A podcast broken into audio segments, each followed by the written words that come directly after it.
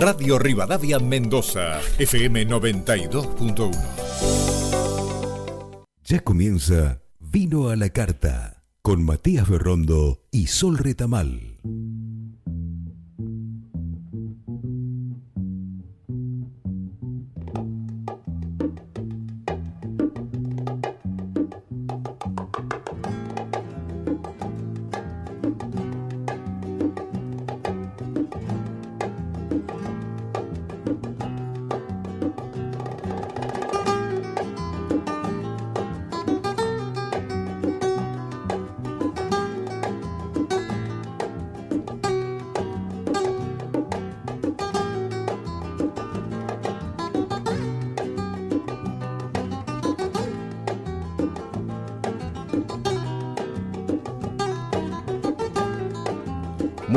Días, bienvenidos a Vino a la Carta, tercera temporada, segundo capítulo, Cocineros del Vino. Ay, ay, ay, llevamos hasta los viñedos. Dame vino, amada mía.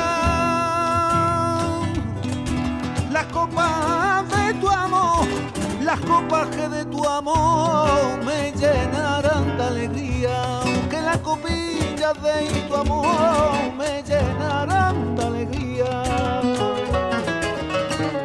Aquí les habla Matt Berrondo, el profesor, como me dice Sol. Aquí en Radio Rivadavia Mendoza estamos arrancando este segundo capítulo, la verdad que con muchas ganas, mucha alegría, el feedback que hemos tenido de este comienzo, de esta tercera temporada, donde estamos juntando el vino, el maridaje más perfecto que puede tener el vino y la comida, la gastronomía, y esa frase tan linda que tuvimos en el primer capítulo que dijeron, la cocina no creció rápido, o la gastronomía no creció rápido en Mendoza, se sumó y se subió a la autopista del vino. ¡Fua! Pelos de punta, porque la verdad que el vino no, no solo nos trae alegrías, nos trae también a los mejores cocineros del mundo, a esta tierra maravillosa, y qué mejor que nosotros acá en Radio Rivadavia Mendoza y en Vino la Carta traérselos en cada capítulo para que los conozcamos, para que vayamos navegando el por qué han venido acá, el por qué están acá. Pero para eso necesitamos no ser solo Matt, necesitamos ser dos, en realidad necesitamos ser tres. Así que les presento y le damos la bienvenida al día de hoy a Sol Retamal, nuestra voz del pueblo, nuestra persona aprendiendo. ¿Cómo estás Sol? Buen día. Muy bien, Matt, ¿qué tal? Te veo feliz. ¿Estamos felices o no? Mucho, estamos haciendo lo que nos gusta. Esto es algo que la verdad que a mí me, me- me- me genera muchísimo la radio. Entonces, estamos comunicando. Nos hemos decidido este año comunicar el vino y en eso estamos y creo que vamos haciendo un muy buen camino. Así que Sol, un placer tenerte nuevamente. Un placer para mí también estar acá. Para mí esta es una oportunidad tan linda. Disfruto tanto hacer esto.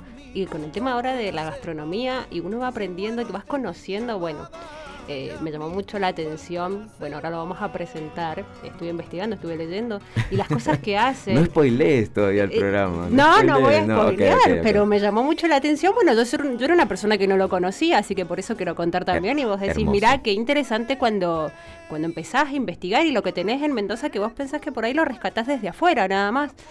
Y es muy interesante. Y bueno, para eso estamos acá, para invitar a la gente que también conozca lo que a veces tenemos acá nomás y desconocemos. Totalmente. Y siempre con buena música. ¿Por qué? Porque tenemos al gran y al increíble Al Seba, Seba de de Luca. Luca. que, escuchen, a ver. Oh, sas.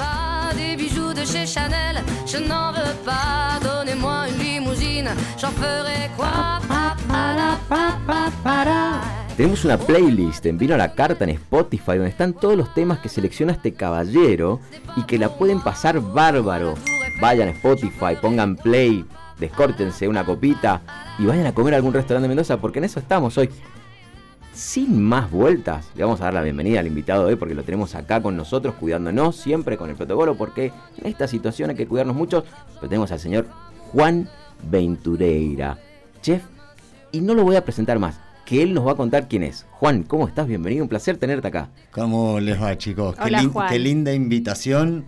Realmente, lo que vos decías, Matt, eh, juntarnos a comunicar, ¿no? Juntarnos a comunicar el vino, eh, la comida, eh, Mendoza, ¿no? Eh, hoy nos representa un montón eso. eh, y es hermoso hablar cuando uno tiene un hobby que se ha convertido en su trabajo.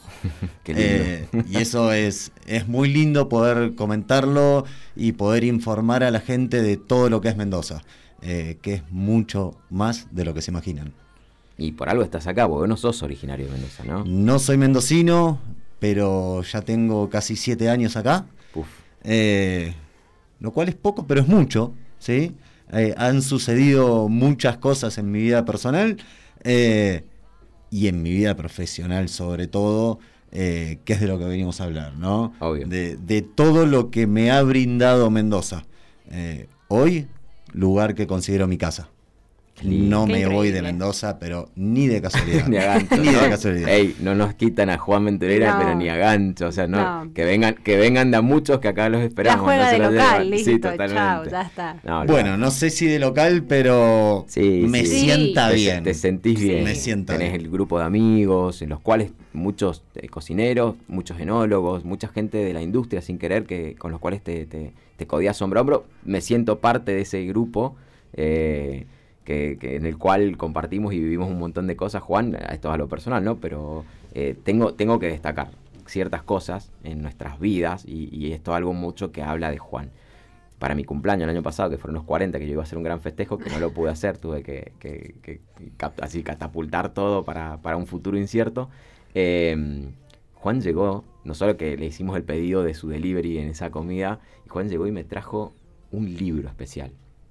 Un libro de él, un libro con el cual él se, o sea, uno de los libros con los cuales él se engancha en el, en el mundo de la gastronomía y que encuentra un universo bestial. Me lo dedicó y me lo regaló. O sea, yo creo que hay cosas que no tienen precio. Bueno, ese libro está en mi biblioteca y lo estoy leyendo, me lo estoy, ya me lo comí una vez completo y lo estoy volviendo a releer porque es una cosa increíble. Para mí es oro en polvo ese libro y todavía hasta el día de hoy cuando lo abro me su- resulta imposible que él se haya desprendido de algo tan, tan, un tesoro tan grande para un cocinero.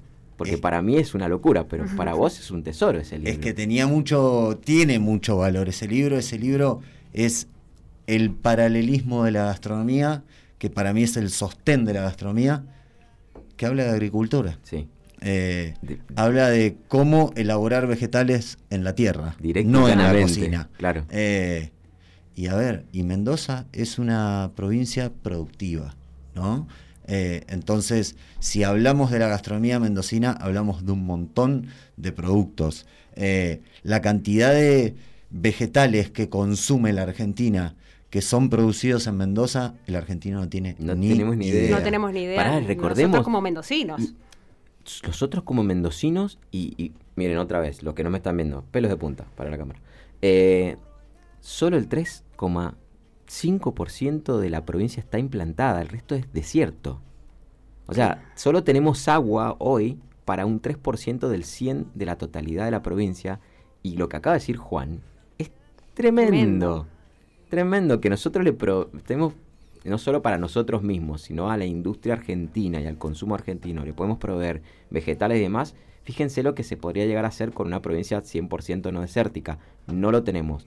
Cuidemos el agua porque es importantísima, porque con eso hoy estamos generando trabajo y un montón de, a ver, de conceptos de, de- de idiosincrasia del, del país, que si el que se está comiendo un tomate en Buenos Aires y nos está escuchando ahora, sepan que viene de un solo 3% de nuestra provincia con un poquito de agua ahí nada más. O sea, es nada, nada, tremendo lo que acabas de decir. No, Juan, no, ¿eh? realmente Sí. es terrible porque en gran parte del año eh, la zona de Cuyo se autoabastece y, y no somos conscientes de eso.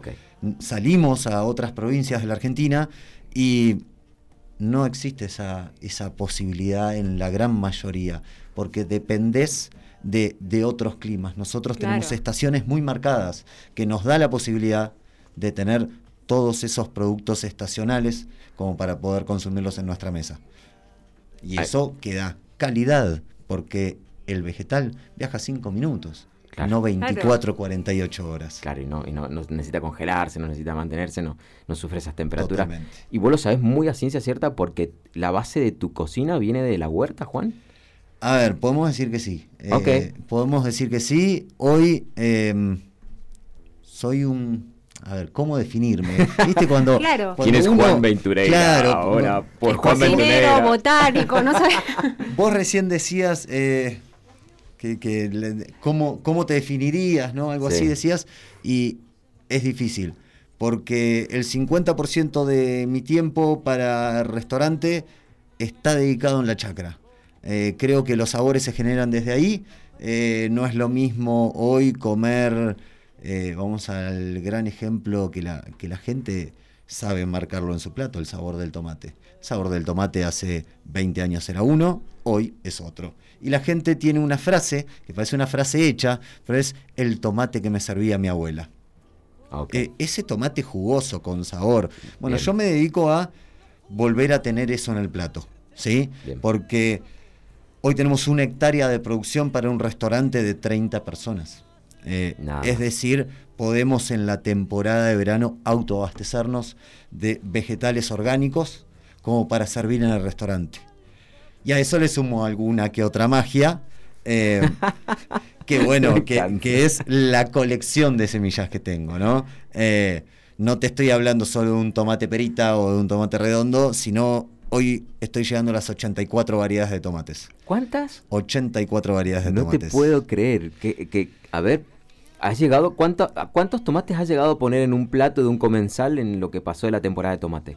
Y ya hace 5 años que no puedo poner en un mismo plato todas las variedades que tengo. Ya no te dan el plato. Porque si no vas a comer tomate solo al restaurante y, y no estaría bueno. claro, ¿no? Tomate. Che, pagué por tomate. Claro, Eh, pero- está bueno tener ¿cuán- eso, ¿a, cuánto- pero- a cuántos tomates has llegado? ¿Cuántos toma- tomates llegas a poner en esos platos, Juan? Y mira, este verano eh, te recibíamos con tomate. Así. Bien, ok. Venías al restaurante y había, hacíamos una pequeña degustación de tomate eh, y teníamos unas 30, 35 variedades sobre una tablita como para que pruebe la gente. Y se dé cuenta la gente que no todos los tomates tienen el mismo sabor. Empiezan a variar en acidez, en dulzor, en cantidad de agua, Sí. en el grosor de las pieles, lo cual Bien. le da la crocancia. Ah, ok. Yo hasta ahora tenía perita, el ni siquiera me sé el nombre, el convencional y los cherry. Ya está. Y el cherry amarillo, que para mí era el mismo que no, que no maduraba. Imagínate uno color negro, uno color verde, ¿Cómo color negro? uno color blanco, uno rayado Claro, amarillo y rojo. Y así empezar Tipo tigrado, así. a tigrado, exactamente. Se llaman cebra. Los rayados Ah, mira. se llaman cebra. Y los tenés en rojo, en amarillo, en verde. En... ¿Y, y es- esos que estás diciendo diferentes colores son diferentes sabores también? ¿O Son esos diferentes. tienen una línea, tendencia de sabores? Son diferentes sabores. Generalmente los tomates blancos y amarillos tienden a ser los más dulces. Eh, los que son verdes tienden a ser los más ácidos. eh, y nada, y así vas variando. eh, es increíble. Pero a ver, en este momento estamos hablando del tomate. Pero te puedo hablar de la zanahoria. Ocho variedades de zanahoria. ¿sí? Ok. Zanahorias eh, moradas, como si fuese el color de una remolacha. Zanahorias moradas. moradas. Zanahorias blancas, ¿sí? Eh, y así, nada, una que tiene una cáscara morada, pero la abrís y es naranja como la tradicional adentro. Y empezás también a variar en dulzor Claro. y en sabor a tierra, ¿no? increíble. Ah, bien, Viste eso, que la porque viene, bien, claro, la sacás pura La, de la, la tierra. zanahoria es una raíz. Sí. ¿no? Y, y tiene sabor a tierra. Eh, hoy está bastante degenerada eh, la, la zanahoria convencional, vamos a llamarle, como para que esté bastante más dulce y le haya desaparecido ese sabor a tierra un poco. Eh, pero es muy lindo comer una zanahoria blanca, que es una de las más terrosas. Mirá Eh, qué loco, diferentes tamaños también, ¿no? Diferentes tamaños, sí. Hay algunas que tienen el tamaño de un dedito chiquito. y hay otras que son, como si te dijera, unos 8 centímetros de diámetro. Y decís, fa, ¿qué le pasó a esto? ¿Qué, qué mutante me lo trajo a la Tierra? Acá el señor. Acá el señor Acá. Juan Ventureira que se le ocurrió venir a, a ponernos en la huerta en el plato y hacernos entender que el sabor está en la tierra. A ver, sinonimia, encuentro esto, Sol, mira, sinonimia muy grande con lo que está pasando hoy con la enología, de tratar de buscar un terroir y quitarle la madera Esa y quitarle todo para encontrar la identidad del suelo y la planta en un sitio. Prácticamente estás haciendo algo similar con, con las verduras y, y- las frutas, me imagino también, ¿no? Eh, es un poco eso. eh, en el restaurante usamos muchísimo eh, las frutas de estación, ¿sí? Hoy tenemos 12 variedades de frutales en la finca. eh, Y eso te ayuda a decir, che, no compro fruta, uso lo que sacó del árbol. Eh, entonces, arrancamos un diciembre con cerezas. Bien, ¿sí? bien. Y tenés variedades de cerezas. Y después tenés duraznos. Y terminás una temporada de calor con membrillos. ¿sí? Cuando empiezan los últimos los primeros fríos, ya usás membrillos. eh, tenés manzanas, tenés variedades de peras. Tenés Mendoza. Ok, ok, mundo. A ver, y, y- y de repente esto en mi cabeza, y quizá el que está del otro lado escuchando, que enseguida le damos los medios de comunicación para que, quiera ponerse en contacto con nosotros las redes, o inclusive vamos a dar los medios de comunicación de Juan y el restaurante donde está Juan, para que quiera ir a vivir estas experiencias lo pueda hacer. Mi cabeza dice, bueno, vos, ustedes crean, no sos vos solo, porque el doctor que me estás hablando es imposible que lo lleve una sola persona. Eh, ¿Eso abarata costos, hace más barato el menú o no? ¿O cómo es la historia ahí? Porque también hay un trabajo de tierra. A ver, mi mente está pensando muchas cosas ahora. ¿Me lo puedes responder eso? A ver, Hay un equipo grande. Ok, ok. Hay un equipo grande, no soy el pulpo manotas ni nada por el estilo. El que Este, decía que país ganaba en el Mundial de claro, del 2010. eh, nada, hay ingeniero agrónomo, hay chacareros, hay cocineros, hay ayudantes de cocina, hay gente en el servicio de restaurante. Vos pensá que una, una zanahoria eh, tarda 120 días en crecer, Ok. ¿sí? Y te la comes en un bocado. Ah, bien. Entonces- Y hay que regarla, y hay que plantarla. Hay que, Claro, claro. al ser orgánico hay que trabajar la tierra mucho alrededor para que no crezcan los pastos eh, y pueda crecer bien la zanahoria. eh, entonces, yo empiezo varios meses antes de que el producto llegue al plato. Claro. Pero lo cual no dice que yo haga comida vegetariana. ¿Sí? Claro, bueno, no, olvídate, que mi, mi- mi mente igual se, se Por- está, se está engolonizando con todo lo que está diciendo, pero me imagino que el menú debe tener un poco de todo, o sea, Tenemos un poco de todo. eh, tenemos obviamente carne de vaca. Este, tenemos carne de cerdo. eh, vamos mixeando un poco. A mí me gusta usar mucha, muchos cortes alternativos, vamos a llamarle, ¿no? Cortes que la gente no consume en su casa. ¿Sí? como por ejemplo... Como por ejemplo el cachete de la vaca. El cachete de la vaca. Exactamente. Es un corte muy noble, ¿no? Este, porque, a ver, concentra mucho sabor, pero a la vez es muy duro, ¿sí? La gente dice un osobuco, lo, lo, lo asocia con el osobuco, porque son carnes de larga cocción, ¿no? Donde eh, necesitas sumar valor agregado para eh, poder consumirlo. Pero es un corte que no estamos acostumbrados a comerlo. ¿sí? No, Nosotros, para nada. como No, argentinos, no, a ver, no. Nunca lo comí. como argentinos decimos que comemos muy bien la carne. Comemos vacío, costilla, nalga y tres cortes más. Y el resto de la vaca. Entonces, yo voy dirigido mucho hacia esos cortes donde te sentás a comer en el restaurante y podés llegar a decir, che, bueno, valió la pena salir a comer. Porque no, no comí la milanesa que me hace mi mamá. Pero ¿sabes por qué yo no hago la milanesa?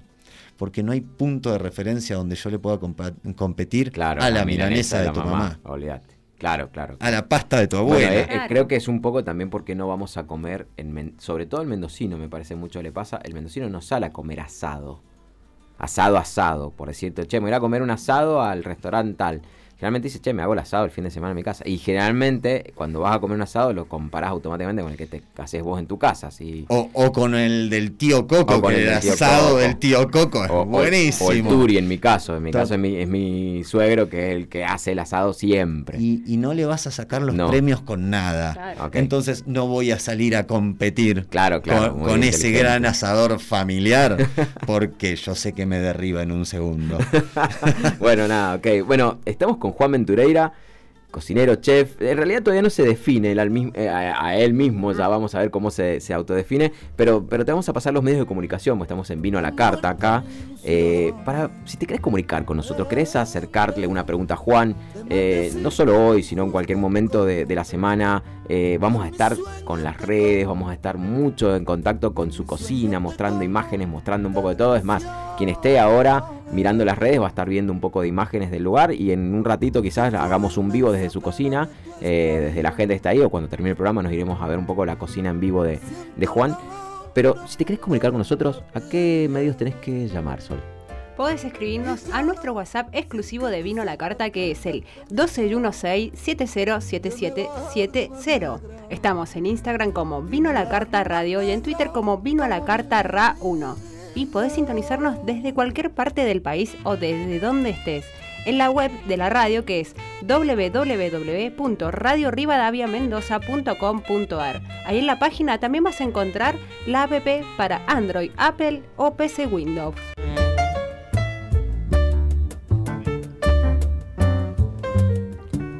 Qué linda música, Seba. Qué linda música. Me encanta. Me encanta. Escuchemos ahí. ¿Están? ¿Con qué estás del otro lado? ¿Estás con una copa? ¿Estás disfrutando? ¿Ya te aprendiste toda la historia del mundo del vino?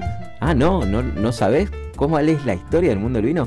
Bueno, anda a nuestro, nuestra segunda temporada completa. Hablamos desde los 10.000 años antes de Cristo hasta el Nuevo Mundo completo, toda la historia del vino. Ah, ah, pero pará, ¿querés saber cómo se hace el vino? Bueno, anda a la primera temporada, ahí está, ahí te explicamos y te damos tips, algunas botellitas para comprar, para tomar. Ah, no tenés, no, no, no escuchaste y no, en este momento nos estás escuchando ahora, ¿no? Bueno, mirá, anda a buscar esa botella, si tenés ahí, enfriala un poquito, busca esa copa o el vaso, no importa el camino que elijas, descorchátela y escuchá este programa de Vino la Carta que da para estar con una copita en mano. Y por qué no, pensar en qué vas a cocinar en un ratito. ¿Tenés a la verdulería cerca? ¿Tenés una huerta propia? ¡Wow! Mira, con Juan acá tenemos para, para engancharte ahí, uff, volar. O no, cuando quiera los ponés play, ponés en Spotify, ponés play y, y, lo acomodás al momento exacto que vos quieras. Porque estamos en esta realidad, donde ponemos el play a lo que queremos elegir, en el momento que queremos elegir. Así que seguimos con este capítulo 2 de Vino a la Carta, cocineros del vino. Hasta ahora hemos tratado solo el cocinero. Bien, hasta ahora hemos visto solo lo que es cocinero. Yo sé que en- en un ratito Sol le va a hacer alguna pregunta porque tiene algo para preguntarle, pero ahora la pregunta es, y la pregunta que nos gustaría saber a todos es, Juan, eh, ¿por qué el vino? ¿Cómo fue el vino? ¿O dónde el vino? ¿Qué, cómo, dónde, cuándo? La que más corresponda. El vino llega de casualidad a mi vida. Ok. ¿sí? Este, porque bueno, nada, no vivía en Mendoza eh, y no estaba tan interesado con el vino como lo estoy hoy. Este, vo- vos sos, sos consciente de esa situación, largas noches de cata y, y demás, aprendiendo con amigos en otro de vos. Este, pero bueno, eh, un día surgió la posibilidad de venir a trabajar a Mendoza. Yo había vuelto de vivir de Francia hacía un par de meses. ¿De Eh, Francia? sí, eh, viví varios años ahí. ¿Laboral también fue? la laboral, claro, laboral. Este, y bueno, nada, parado en el medio de, de la jungla de asfalto, le digo yo, a Buenos Aires. Y, y suena el teléfono un día y nada, me llama Lucas Bustos. eh, así que nada, me vine a trabajar con Lucas y fueron lindos cinco años que, que trabajamos en conjunto. Yo era el jefe ejecutivo de, de todos los negocios que, que tenía él, que estaban todos en bodegas. Y nada, empezar a interiorizarme en este mundo y pasar de tomar cerveza prácticamente enfermarme en el buen sentido el con el vino.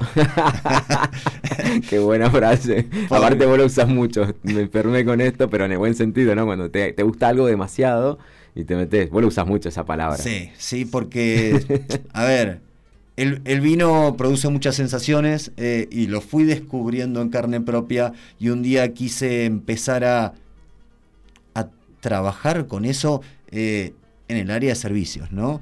Y, y todo lo que me había pasado a mí en carne propia, poder vivirlo con el cliente. ¿no? Es, es hermosa esa situación donde empezás a compartir con tu cliente y ves como el cliente llega a la bodega eh, y empieza tímido, ¿no? Y me toma un blanquito y dice, che, pero yo no tomo blanco. Epa. Eh, y Ah, bueno, pero tomate un Se blanquito. metió en mi mundo. Eh, sí, sí. y de repente le pasás un rosadito y de repente llega su momento que se siente, che, ahora llego a los tintos. Ok. pero terminan de comer y vuelven un blanquito fresquito. Y decís, uy, ¿qué pasó? bueno, algo muy similar me pasó a mí. eh, y empecé a trabajar lo que es maridaje, ¿no? Bien. Eh, Este que ahí es donde ¿no? Este- te metes en una parte un poquito más técnica eh, y te empezás a, a jugar con los límites, ¿no? Porque cuando empezás a, a jugar con el maridaje, empezás a querer potenciar el vino. Porque la gente viene, en este caso, yo tengo un restaurante en bodega y la gente viene al restaurante, pero primero viene a la bodega. Claro. Y si la bodega tiene restaurante, se queda a comer. Y si se come rico, mejor. Pero vos viniste a una bodega. Entonces el trabajo del cocinero es potenciar ese vino Claro. para crear un recuerdo, ¿no? Bien. Este, y si podemos crear emociones. Entonces, bueno, es jugar con eso. Cuando empezás a jugar con el maridaje es, bueno, empezás de la parte técnica con el equipo enológico de la bodega, donde te pasan unas notas de cata. Esas notas de cata las llevas a ciertos productos dentro de la cocina Bien. y te fijas cómo los elaborás para llevarlos al plato. ¿Cómo, ¿Cómo trabajás eso, Juan, mentalmente? ¿Ácido con ácido, salado con salado? ¿O puede hacer yuxtaposiciones también? Te- tenés contraste y tenés similitudes. Ok. ¿No? A ver, Tu mente de, de- de- de chef, ¿no? De cocinero. vamos a llevarlo a, a la clásica. ¿Vos tenés que ver primero el vino y después el plato? O, o- Sí. sí. Sí, Ok. siempre primero el vino. No nos olvidemos que la gente no Viene al restaurante Claro. a comer, viene al restaurante a tomar vino. Ok. ¿Sí? Entendido. Eh, y vamos a poner dos maridajes clásicos. Vos viajas a Salta. ¿Sí? Salta torrontés. Bien. Ok, salta empanada con yagua picante. ¿Sí? Ah, ok, ok, Ok, entonces bien. una empanadita jugosa con un toquecito de picante y refrescas con el torrontés. ¿Sí? O sea, hay Eso, contraposición. contraste. Entonces te limpia un poco la boca o te refresca la boca, te saca ese sabor y el próximo bocado vuelve a saber igual o mejor que el primero. Iba jugando. Un fresco, un picante, un fresco, un picante. Es decir, un bocado, un trago, un bocado, un trago. Ok. Eh, es como Mero Simpson. ¿no? Más o menos, sí. y, y después llevémoslo a un maridaje por similitud. El, yo creo que casi el 100% depende del terroir y depende de un montón de situaciones. Un Pinot Noir aromáticamente llega a tener hongos. Bien, ¿no? bien, bien, bien, ok. Ok, que es la clásica. Pinot Noir, un platito con hongos. Un plato con hongos. Entonces, ahí vamos por similitud. Potenciar las virtudes de esa copa. Bien. Bueno, buení- buenísimo. Me encanta como, me encanta por dónde estamos. ¿Te estás sintiendo cómodo, Juan? ¿Estás bien hasta ahora? Perfecto. ¿Estás perfecto? Me- ¿Estás me- en tu salsa? Me falta masajista nada más y la completamos, pero Claro. estamos bien. Masaji- No, bueno, pues protocolo no podemos. Vamos a tratar de que no. La- para la próxima temporada quizás lo invitamos a Juan y, y ponemos toda la, la parte sensorial acá en el estudio. Que bueno, la pasamos también. Sol, ¿tenés alguna pregunta para Juan? Sí, yo estoy. Ay, me, a me- mira, mira acá, estoy pará, pará, como- pará, pará, me gustó la cara, el que no la está viendo, miró así de costado y dijo, "Mm, sí, la escucharon, ¿no? Pero dijo, sí, la estoy preparando y tengo no, ahí. tengo un par de preguntas, bueno, una que más o menos es obvia, pero a mí me interesa mucho. ¿Cómo comienza ese afán tuyo por la huerta? Uf, hace un montón de años. Eh, yo Pará, creo si vos sos joven. 36. Nada, nada, nada, es re joven, pará, es re joven. ¿Sabes qué? Como es joven y puede esperar tres minutitos, vamos a dejar que responda esa pregunta en el próximo bloque, vamos a una tanda publicitaria. En un ratito nos volvemos a encontrar aquí en Viro la Carta. Dame vino, amada mía. Las copas de tu amor, las copas de tu amor me llenarán de alegría. De tu amor me llenarán de alegría. Se enredarán en mí. Tener aptitud es pagar los servicios con App Superbiel sin hacer ninguna fila. Sí, en dos simples pasos. Super Biel. Listo, ya los pagaste. Descarga la nueva App Superbiel y paga tus cuentas desde tu celular. Tenés App Superbiel, tenés aptitud. Cartera Consumo, Banco Superbiel S.A., Quit 3350005179, Bartolomé Mitre 434, Cava. Conoce más en superbiel.com.ar. Bodega A16. Excelentes vinos y gastronomía tradicional al pie de la cordillera. Bodega A16. Te esperamos en el exclusivo resto de nuestra bodega, ubicada en la calle Cobos y Ruta 7 de Perdriel, Luján de Cuyo. O acércate a disfrutar de nuestro Wine and Deli de Civit 757, Ciudad de Mendoza. Seguinos en www.bodega16sa.com.ar y en nuestras redes sociales. Bodega A16. Amor por el vino. Continuamos con Vino a la Carta.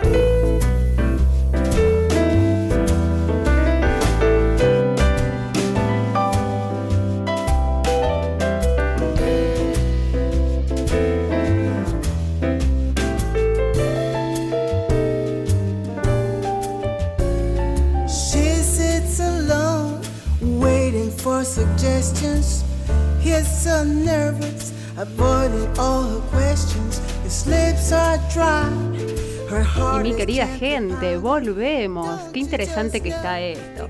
Muy feliz y a la vez decir, ya pasó media hora de... Estamos felices de tener a Juan. Estábamos hablando con Seba en el corte y tenemos tantas preguntas para hacerle que estamos, bueno, eh, voy a darle lugar a él que siga hablando porque para mí quiero que siga hablando él. Eh, ¿Y cómo empezó ese amor por la huerta, Juan?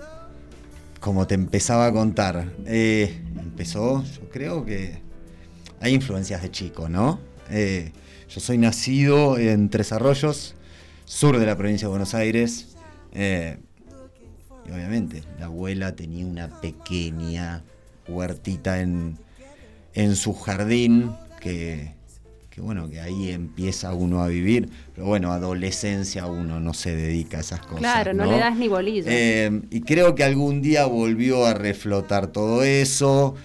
Y yo trabajaba en Buenos Aires, en un restaurancito, en un bistró muy pequeñito.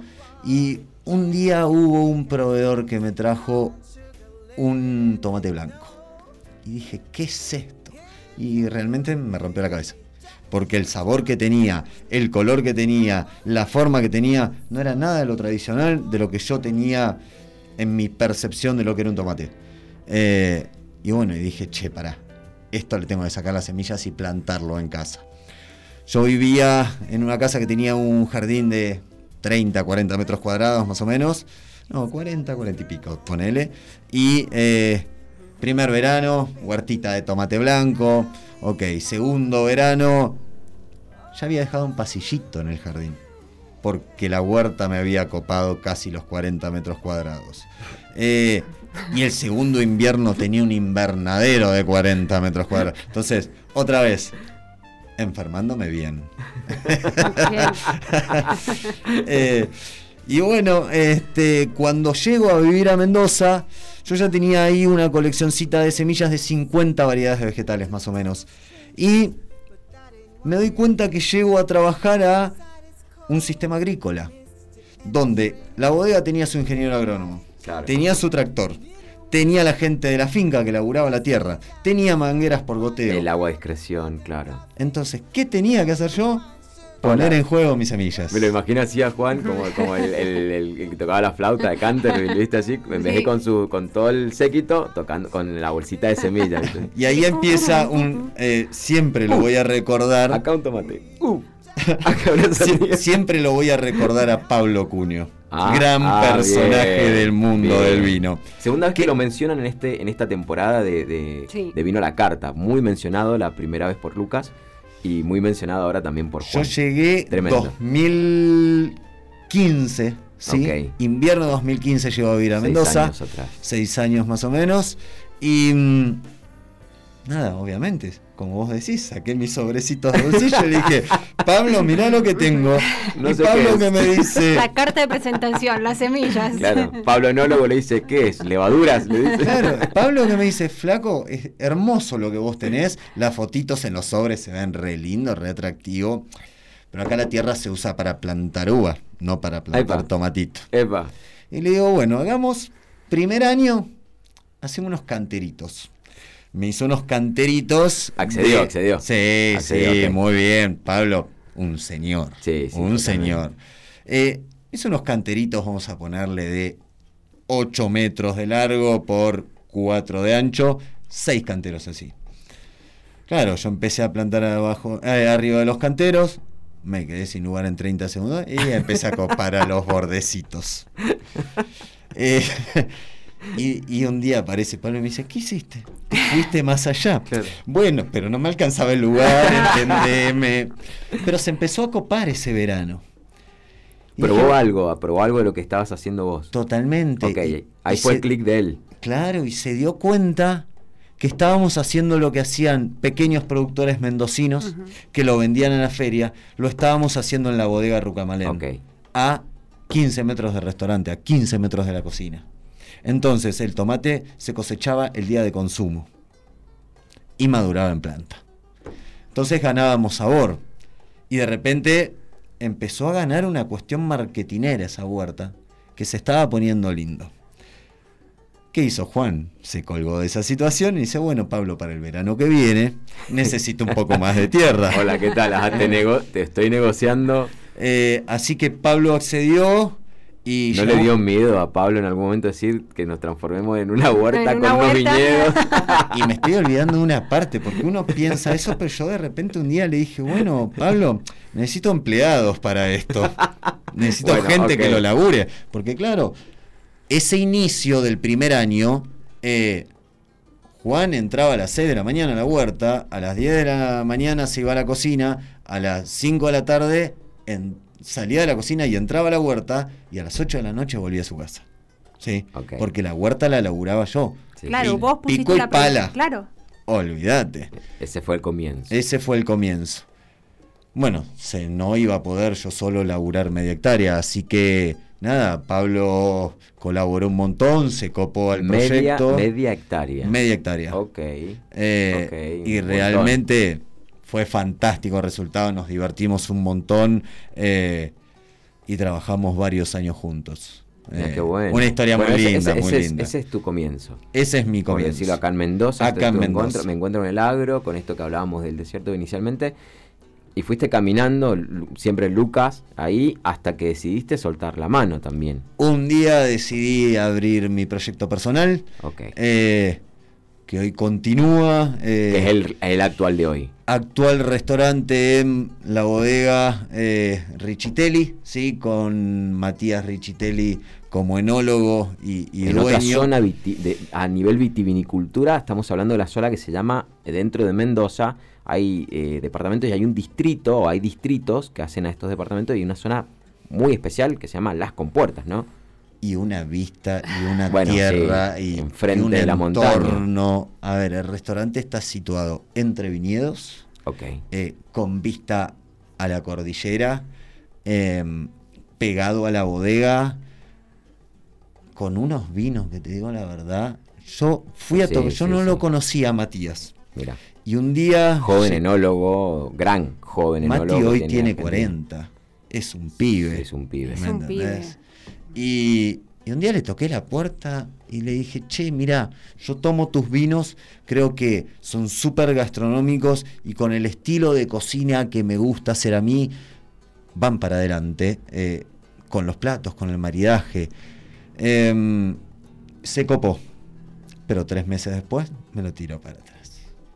Ah, no ah, se animó. ah, ok. Un año una- después Hubo una charla inicial. Claro. Vos metiste el bichito, el, el enólogo dijo, yo ya tengo un quilombo bárbaro con esto, ¿para qué me voy a enquilombar más para otro win? Entonces, ahí re- reculó, por decirlo Claro, así. ahí, ahí se tiró para atrás. Pero vos ya habías plantado la semillita. Totalmente. Sos un genio en hacer eso, básicamente.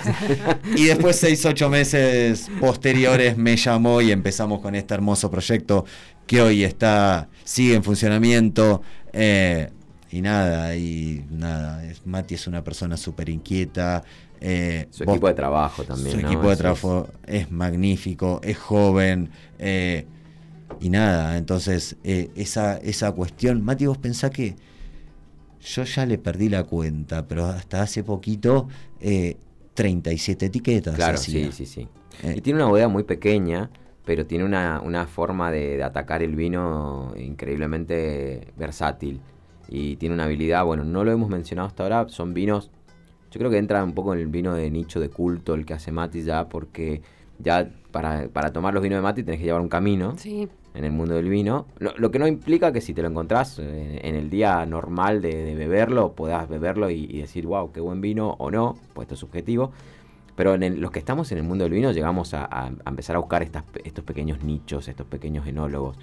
Y qué tremendo que se haya asociado, que haya, que haya permitido, porque tranquilamente podría haber dicho que no, Tranquilamente podría haber dicho que no, porque realmente, mierda, que tiene un trabajo el, el enólogo para meter Sí. un restaurante Mucho. en su bodega.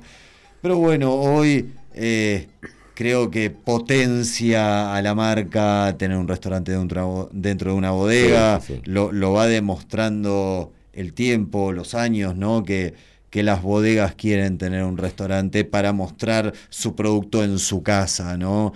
No es lo mismo tomarte un vino, Richitelli, en Buenos Aires, en Entre Ríos, en Ushuaia, que tomarlo sentado en la bodega, comiendo algo plantado en la bodega, eh, con, a ver, mirando el viñedo que Sí, tuvo la, montaña, uva que hoy viñedo, tenés en la copa, el entorno que tenemos nubes. es magnífico en Mendoza para poder hacer eso.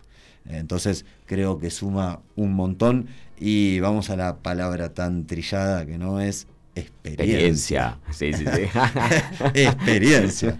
Y, y nada, pero te lleva a eso. Perdón, y hablando de experiencia, ¿ustedes son conscientes de alguna manera que son como promotores de la salud? O sea, de ese alimento saludable. Y esto te lo, te lo digo porque una vez, eh, viendo a Mirta Legrand, nada que ver, había un nutricionista y él dice, la mejor nutrición, de la mejor manera que nosotros nos podemos alimentar es comiendo los frutos y verduras de estación. La naturaleza está preparado para darte todo. Y vos tenés que seguir ese ciclo. Esa es la mejor alimentación. No hay magia. Mirá, creo que el cocinero. eh, a ver, ¿de dónde proviene el nombre restaurante? Por ejemplo. Eh, Momento el primer, histórico. el primer restaurante era una casa donde la gente se iba a restaurar, ¿sí? Porque cuando vos estás cansado y comes, te restaurás, ¿sí? Bueno, después el avanzar de los años hizo que muchas veces la gente salga a comer por placer y no para nutrirse. Pero el cocinero no se tiene que olvidar que está nutriendo a su cliente. Cuando vos buscas nutrición, te tenés que apoyar en la naturaleza.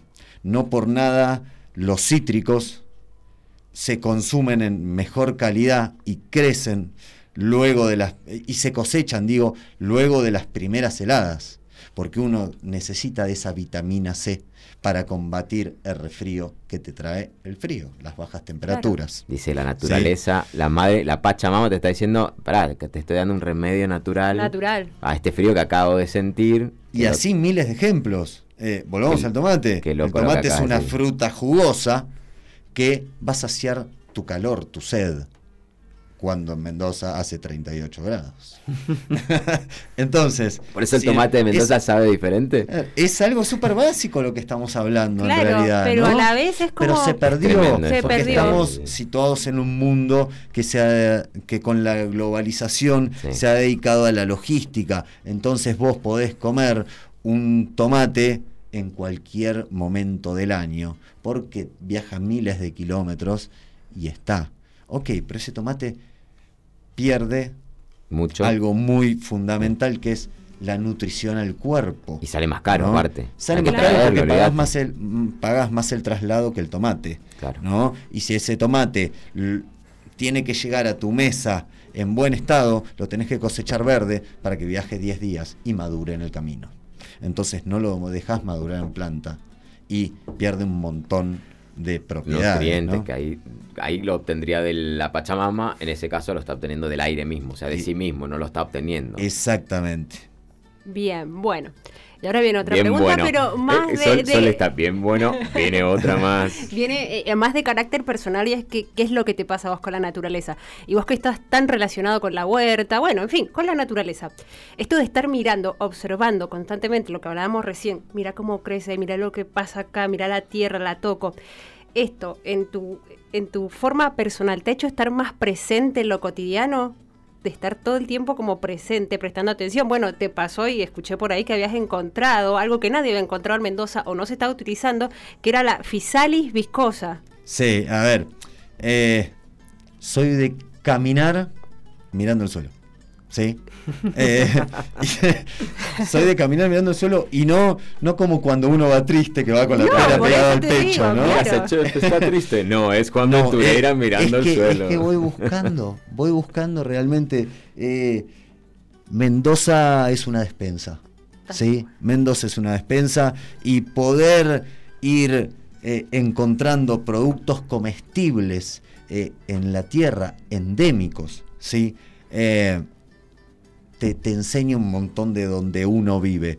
Eh, Fisalis viscosa es ¿Viste? Por ejemplo, a ver, mira, te lo voy a asociar con una familia de vegetales. eh, el tomate verde frito, ¿sí? El tomate verde frito es de la, de la misma familia del Fisalis, ¿sí? Porque es un Fisalis que crece en México, ¿sí? Que tiene unos 8 centímetros de diámetro, ese. Fisalis. Acá en Mendoza crece este Fisalis viscosa, que es comestible también. Yo de esto tengo ocho variedades que me he traído de diferentes lugares. Lugares. Eh, y hay ácidos, dulces. Y te voy a tirar un dato que es fantástico. A ver. Fisalis isocarpa, color violeta, eh, huele a queso.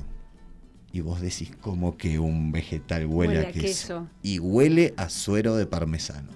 Y es increíble cuando a la gente le decís, probá esto. Y la gente te dice, pero ¿sabe a queso? ¿Dónde tiene el queso? No, señora, no tiene queso.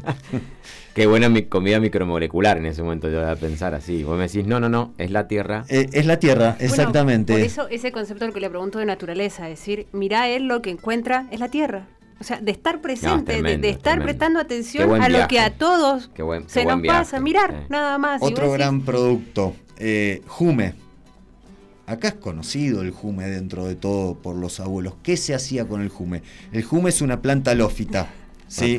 Es decir, necesita de salitre para crecer. Junta el salitre, Mendoza tiene tierra salitrosa. Sí, sí. Entonces, si comes esa planta, es salada, sabe a mar. Eh, si vos haces ceniza con eso, ¿sí? Eh, y con esa ceniza salada haces una salmuera, se utilizaba antiguamente en Mendoza para curar las aceitunas ajadas. ¿Me Ah, entendés? bien. Con un producto Así, natural. Tipo, tipo natural o lo hacían cenizas para curar las aceitunas? Para curar las Lo hacían aceitunas, ceniza. hoy industrialmente se usa soda cáustica, pero produce el mismo efecto. Vos Claro. tenés algo amargo que lo curás con algo alcalino. Mirá. Es es súper básico, Bueno, pero en los hornos, los hornos de barro se llenaban con jume. Hay una familia, de- dentro de la familia de las salófitas, eh, yo recolecto la salicornia, ¿sí? que es un poquito menos amarga, decir, pará, y, la, pero- y la sirvo, y la gente no puede creer que tenga sabor a alga, tenga sabor a mar, y crece Acá. acá, Acá. en Mendoza. Eh, La salicornia es un, es un producto, la otra vez estaba escuchando a una persona que fue a comer por primera vez al Celler de Can Roca, que hemos hablado acá un poco de estrellas Michelin y- o Michelin o como quieran nombrarlas, y, y, era- y como que se emocionó con un producto que no es tan convencional ni común, la salicornia, o sea, o él no lo había probado hacía un montón, y yo automáticamente cuando lo escuché dije, esto Juan lo, lo, lo encuentra acá en, en Mendoza. Está tirado en corralitos, en la laguna del Viborón, chicos. Vayan a la laguna del Viborón y Hay salicornia a la es vuelta. increíble la cantidad que hay. eh, y te digo la verdad, lo apanás, lo freís y es como un- no sé, como el pochoclo. Qué ¿entendés? loco. Bueno, pará, a ver, el que, el, que, va- el que va, el que va, ¿dónde está el restaurante? ¿Dónde está ubicado? ¿Cuáles son las redes sociales? ¿Cómo, cómo se conecta a, a- ¿Cómo se llama el restaurante? El ¿Es restaurante Bistro? es Richitelli Bistró. Richitelli Bistró por lo que decías Ah, vos. es- eh, La gente viene a visitar la bodega, La bodega. y depende si quiere o tiene hambre o se apasionó por esto que acaba de escuchar y se me quedo a comer.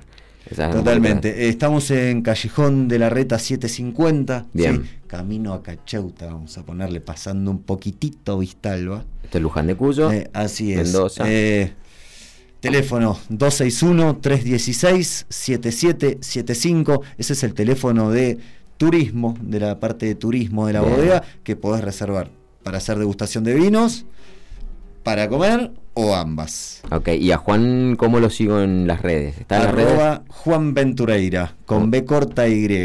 ese es mi Instagram y ahí van a poder ver mi mundo de cocina y mi mundo vegetal. Qué lindo. Bueno, yo, yo por ejemplo, el- el- se enganchó alguien con esto. Dice, lo voy a ir a probar a Juan. ¿Qué se va a encontrar? ¿Es un, es un menú a elección o, vo- o vos lo haces viajar eh, con una elección tuya? Decir, sentate que yo te invito a, a vivir la experiencia Juan Ventureira. Ni para un lado ni para el otro. Ok, ok. A ver, tengo un menú cortito. ¿Sí? Para el que no quiere estar cinco horas sentado en la bodega, ¿sí? Y tomarse siete copas y siete platos. Sí, esos y- son, que esos son los enófilos, Eh, básicamente. exactamente. Tengo un menú más acotado eh, donde podés ir a probar mis productos y tenés elecciones. ¿sí? No es que es mi único menú y vas a comer lo que yo te digo. Eh, el menú de cuatro tiempos que tenemos como una recepción, una picadita para que comas varias cositas. eh, y te saques un poquito la ansiedad de cuando llegas al restaurante. Y después tenemos una carta de tres entradas, tres principales, dos postres, para que puedas elegir, Elegir. un poco. Ah, mira, qué Exactamente. Y no te ates al clásico menú de, che, y si no quiero comer Qué un bueno, ojo de Juan. bife". Y ahí también, o sea, obviamente ese es un menú más económico también, más amigable al- al, Obviamente, un bolsillo más, del local, ¿no? Más, más corto, un poquito más económico, un poquito más largo el otro, con un poquito de esa experiencia huertera un poquito llevada más para allá. Más al siguiente Con- nivel. exactamente, con productos un poquito más locos, vamos a ponerle. Este, y que ahí eh, lo llevamos más a la experiencia gastronómica. Claro, ahí se abre el telón de todo esto que venimos hablando un poco. Exactamente. Esta bolsita de semillas que viaja en- Exactamente. con el señor Juan Ventureira. Porque es hermoso cuando viene, viene el mendocino al restaurante y un poco le haces conocer su tierra. ¿no? Sí, ah, Eh, es verdad. Te, pasa eso también, de que que, el mendocino es- se autodescubre en... Que coman esos yuyitos que patean en la cancha de fútbol eh, y, y vos decís, che, pero mira, esto es rico, y esto es ácido, esto es amargo, esto es... Me lo imagino un partido de No, fútbol y que Juan atrás. Juan atrás Ajá. parando y sacando el yuyito ahí al respecto. Bueno, Sabes que es algo muy loco, pero eh, el chico que corta el pasto en la bodega le voy marcando, mira, eso no me lo cortes, por favor, aquello tampoco. Y te mira con cara de loco, ¿no? Y, y sabes que se lo hago, se lo hago probar al chico, para que entienda Para que es que rico y que no lo deje de verlo como un yuyo. Porque Wow, realmente eh, no son malezas, son buenesas. Juan, ¿cuántas semillas tenés? Hoy estoy en la casi 400. Uy, dejó de ser la bolsita. casi 400 variedades de vegetales. Eso es... eso- Entre verano e invierno. pregunta Eso es tremendo, no, pero no- eso es no tremendo. imagino. ¿Todo eso está plantado? Eh, entre verano e invierno lo planto todo, exactamente. En el transcurso Eh, del año vos llegás a plantar todo eso. Llego a plantar todo, Plantar y exactamente. replantar, plantar y replantar. Y te reproducís tus propias semillas después de ese Sí, hoy, hoy eh, he dejado de extender la variedad eh, de, de semillas y nada, produzco las propias semillas para la siguiente temporada. Ok. Entonces no, no compro más semillas porque ya está, basta, nene. ¿Qué horario? qué- primero me hace mil preguntas en la cabeza, pero ¿qué horarios tenés hoy en el restaurante? Y, y después, hablando de, de que vos plantás la semilla como la plantaste en Pablo Cunio, plantás la semilla, sos papás hace poquito. ¿no? Soy padre hace poquito. Sé que estoy haciendo una analogía de plantar semillas, ¿no? Pero, pero es también parte de la vida. ¿Qué horarios tiene el restaurante? ¿Cómo es la historia? ¿Cómo es esta vida de padre y chef? Jueves a domingo restaurante, mediodías. Ok. Sí, eh, creo que la gastronomía de bodegas, o por lo menos personalmente a mí me gusta brindar servicio a la gente eh, de día. ¿sí? Bien. Porque si apagamos el viñedo, apagamos la montaña, creo que es como cerrar la mitad del telón. Ok, ok. Eh, sí. entonces me no gusta- perderlo de noche. Me, me gusta me gusta que la gente vea el viñedo, vea la montaña y disfrute del sol mendocino, que es hermoso. Totalmente. Es tremendo y que te, te permite en invierno estar comiendo al, al aire libre, que es algo una locura, porque en, en Mendoza no está el viento ese que, que te puede llegar a, a echar. El levantarte con 3 grados y almorzar con 18 Es verdad. es fantástico. Sí, es fantástico. Es Mal, fantástico. Esta sí. semana que pasó estuvo así y, y la verdad que fue, fue. Son de las cosas que tiene Mendoza que nos hacen enamorarnos de esta tierra tan bonita. Y bueno, ¿cómo lleva el mundo de ser padre, señor Juan? El mundo de ser padre, qué lindo, qué lindo. eh. Esa es, esa es una huerta un poco más complicada. Esa, esa Papá semilla. primerizo, ¿no? Papá primerizo, de Antonio de Malena. Sí, sí, no, Este, no, no, no plantó una semilla Te normal. claro, es buenísimo plantando. eh, padre baboso, padre baboso a, A ver, sí, claro. eh, nada, súper súper lindo Todo el día eh, upa, esta, te esta ganas. nueva situación. Y encima me han tocado dos santos chicos. Yo no sabía que se podía dormir de noche con mellizos. Duermo de noche, parece mentira. Mirá, el silencio en mi antítesis. casa. La antítesis. Eh, una noche cada cinco, seis, bueno, se Sí, despierta un alguno, pero algo que le puede dar. Wow, wow, es muy lindo poder decir, ¿viste? Y se te sube el pecho. Se te sube el pecho decir, mis hijos me dejan dormir. O sea, porque lo que- sí, es verdad, no, lo- no está con ojeras, no, No, no- 10 nada de puntos. nada. Está a 10 puntos. ¿Y cuánto tienen? Un mes y medio. Está- Sí, es verdad. de- damos fe de que el señor Juan Ventureira está durmiendo, no tiene una sola ojera, nada. Está súper fresco. Me imagino que está full con el restaurante ahora también, pero qué lindo disfrutando de esto de ser padre, chef, Sí, sí. eh, amante del vino, ya local o, o mendocino, adoptado. Y Juan, eh, dentro de esta mente tan, tan loca, tan este personaje tan ecléctico, ansioso, lindo, eh, que, que- que no para de pensar, porque vos no paras de pensar ni un momento y te vas siempre a- hacia, hacia adelante. Y mientras hablamos ahora también, tuk, tuk, tuk, vas y sos así, sos de ir para adelante. ¿Qué viene Bueno, después de todo esto? ¿Qué viene? Porque dijiste, yo paré, las, paré hasta acá la semilla, pues eh, ya no puedo, o sea, llega un momento que obvio, un tope en eso. Pero ¿qué viene después de eso? ¿Qué viene? Uh, me estás haciendo sacar algo del bolsillo que todavía ni vos sabés que sos amigo personal. Mío. obvio que no. Eh, Por eso le pregunto. Ese operador que tira esas consultas. Eh, Me dijo por cucaracha. sí, Creo que yo le debía algo al mendocino, algo bastante grande, eh, porque fue quien me recibió, quien convirtió Mendoza en mi casa, es la gente, y bueno, estamos, estamos proyectando un restaurante en el centro. eh, Wow. con, con apertura pronta para la primavera. Wow, Eh, ¿restaurante eh, de la mano una bodega o solo tu restaurante? No, no, un restaurante si- sin bodega para que el mendocino venga, eh, tome mucho vino. Ok, Eh, vas a tener libertad de etiquetas va, ahí va también. a haber eh, dispensers, ¿sí? Va, va a ser un Wow. wine bar. eh, ¿En dónde va a estar, Juan, 68 esta? etiquetas en dispenser. Eh, muy Uf, bueno. eh, así que va, va a estar lindo para que el mendocino se ponga inquieto. Y hasta ahí te puedo contar. Ok, ok, ok. No, Pero no, no. realmente- hasta, hasta ahí sabemos, hasta ahí no nos que, cuenta, viste no, que no el más. mendocino muchas veces también dice che y la bodega y es de difícil acceso económico Claro. para, para muchos, no es para todo el mundo. O la distancia, el viaje Eh, a veces también, ¿viste? Sí. Hay un montón de cuestiones que, que la bodega muchas veces hay más turistas ¿no? de fuera de Mendoza Sí. que, que mendocino. Entonces creo que le debía al mendocino esa cuestión y bueno, eh, ya se está forjando la, la situación para, para armar al mendocino cerca de su casa. Me encanta, me encanta porque lo dijimos una vez en el capítulo anterior y me pareció una frase tan bonita que, que coincide con esto de, querer seguir haciendo cosas y la pregunta que acaba de hacer Seba, que es tremenda. Lo importante es no morir de realidad día a día.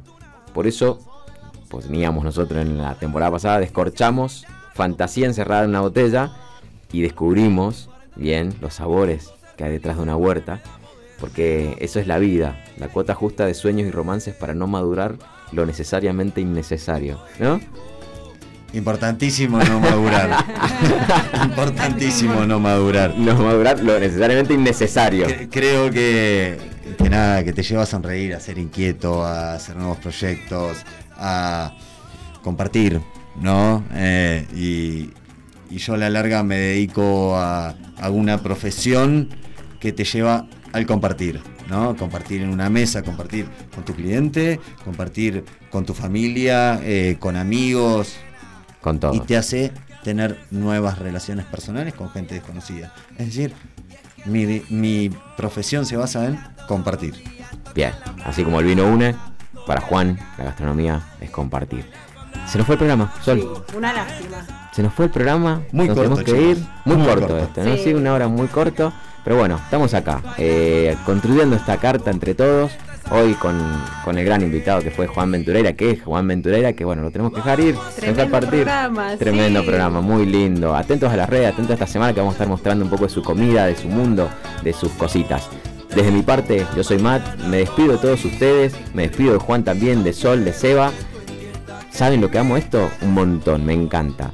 No tanto como el vino, pero está, está ahí, ¿eh? está llegando cerquita. Me gusta mucho estar con ustedes y compartir fin de semana, día a día, momento a momento, clic a clic, esto que se llama vino a la carta. Me despido, nuevamente los dejo en manos y en voces de las personas que están hoy conmigo acá en la radio.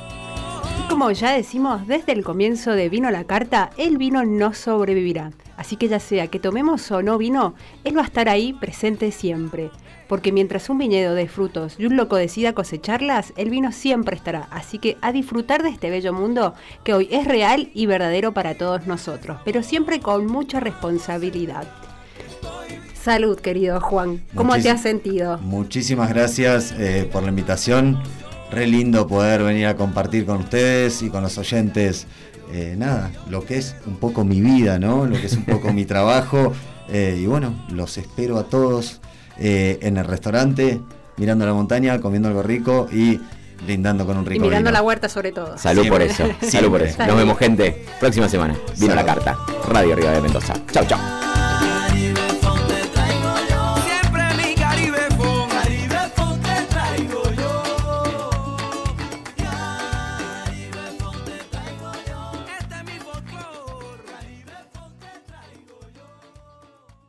Esto fue Vino a la Carta con Matías Berrondo y Sol Retamal.